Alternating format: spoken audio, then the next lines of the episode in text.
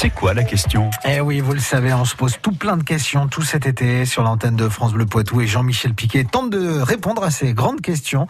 Là, on regarde son micro-ondes d'une autre manière. Est-ce que c'est dangereux, le four à micro-ondes?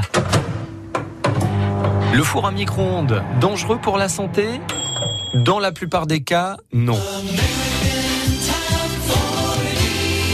D'abord, le fonctionnement d'un four à micro-ondes. Le principe, c'est que les ondes qu'il produit provoquent l'agitation des molécules d'eau contenues dans les aliments. Et lorsqu'on agite des molécules les unes contre les autres, l'énergie se dégageant se traduit par de la chaleur.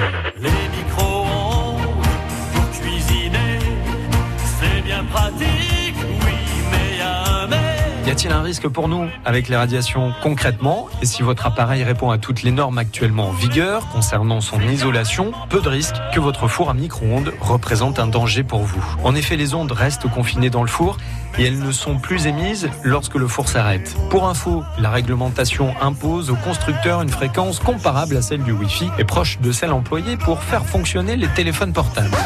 Quel impact sur les aliments comparé à d'autres méthodes Le micro-ondes préserve mieux les antioxydants et le risque d'apparition de composés cancérogènes est bien plus limité qu'avec d'autres modes de cuisson. Toutefois, certains scientifiques estiment que la cuisson au micro-ondes détruit en partie les acides gras essentiels et les deux tiers des vitamines C et B9. Seules les cuissons à la vapeur et à l'étouffer les préservent mieux. On ne peut pas nier également que le goût ou la texture souffrent parfois de la cuisson au four micro-ondes, qui reste surtout pratique finalement pour réchauffer un plat.